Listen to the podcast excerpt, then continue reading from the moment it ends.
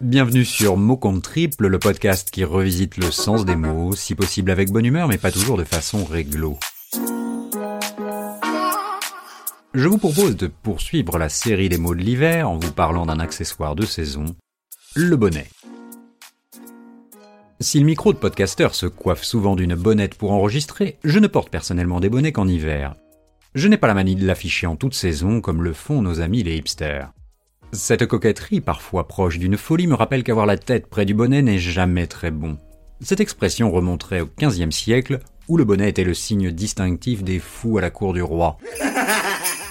Par la suite, elle fut plutôt utilisée pour désigner des personnes colériques qui s'emportent et montent dans les tours. Les bonnets rouges, dignes héritiers des révolutionnaires de 1789, arborant le bonnet phrygien, ont su la remettre au goût du jour.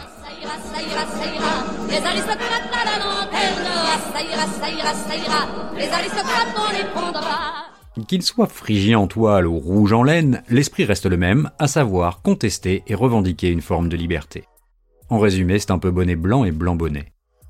Mon dictionnaire m'indique qu'il s'agit d'une petite coiffure souple et sans bord emboîtant bien la tête. Le bonnet est à la tête ce que la doudoune est au corps, un accessoire confortable, mais pas toujours indispensable. En effet, orné d'un pompon au ras des yeux, il ne vous rend pas désirable, sur la tête du moins, car en matière de poitrine, c'est là une autre histoire.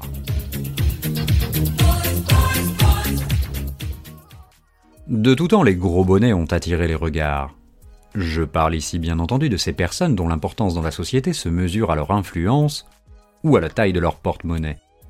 Au XVIIIe siècle, les docteurs, les ecclésiastiques et les juges portaient des bonnets à carré à quatre cornes. Ces couvre-chefs symbolisaient leur importance sociale et donnèrent naissance à cette expression qui perdure. Que vous soyez un gros bonnet, un bonnet d'âne ou un couche-tôt, c'est-à-dire un bonnet de nuit, n'oubliez pas votre bonnet si vous avez la chance de partir au ski. D'ailleurs, en parlant de ski, moi ce n'est pas la troisième étoile que je vise, mais plutôt 5 sur Apple Podcast.